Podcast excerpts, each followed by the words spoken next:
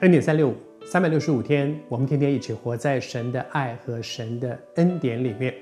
我要鼓励你，这段时间我们在读耶利米书。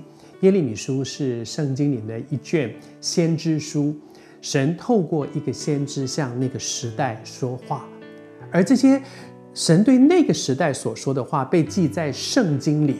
就表示神要透过圣经，也仍然继续在历世历代向你我说话。在耶利米的时代，那个大环境里面，人越走离神越远，越来越往下走。而在今天这个时代里面，神也同常常透过那个时候耶利米说的话对我说，也提醒我，我是不是也正在越来越往下走。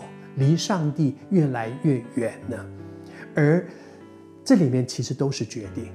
人的一生充满各式各样的决定，但是当我们要面对这些决定的时候，我必须承认一件事情，就是不管我怎么决定，我都要承担那个结果。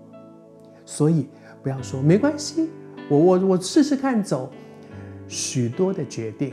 有的也许哦，那我转一转就回来了。但是有更多的时候，那些决定所带来的结果，我要付很大的代价去承担。好像当时的以色列人，神对他们说：“他们说这些事，你们现在所遭遇的这些事，他们遇到很多别国来侵占他们、欺负他们，他们落到很不好的光景里。他说这些事情临到你们身上，不是你们自招的吗？”就是你们自讨苦吃嘛，是你们自己找的，你们自食恶果。那因为你做了这样的一个决定，你往那条路上去走，就一定会碰到这些事。而你碰到这些事的时候，又说：“我怎么会碰到这些事？是因为我自己我做的选择。”他说：“不是因为你们做了一个决定，那个决定叫做离弃神。”我求神恩待我们。帮助我们在上帝的恩典当中，自招的这两个字给我们一个很深的提醒。在我的生命当中，我也曾经面对许许多多的一些重要的决定。我非常感恩的是，常常面对重要的决定时，我都有一些我的想法，我要这样，我要那样做。我我我今天就是打定主意了，我我就是要这样。可是很多的时候，成为一个基督徒，生命里面有一个很宝贵的恩典。就是圣灵在我们里面会踩刹车。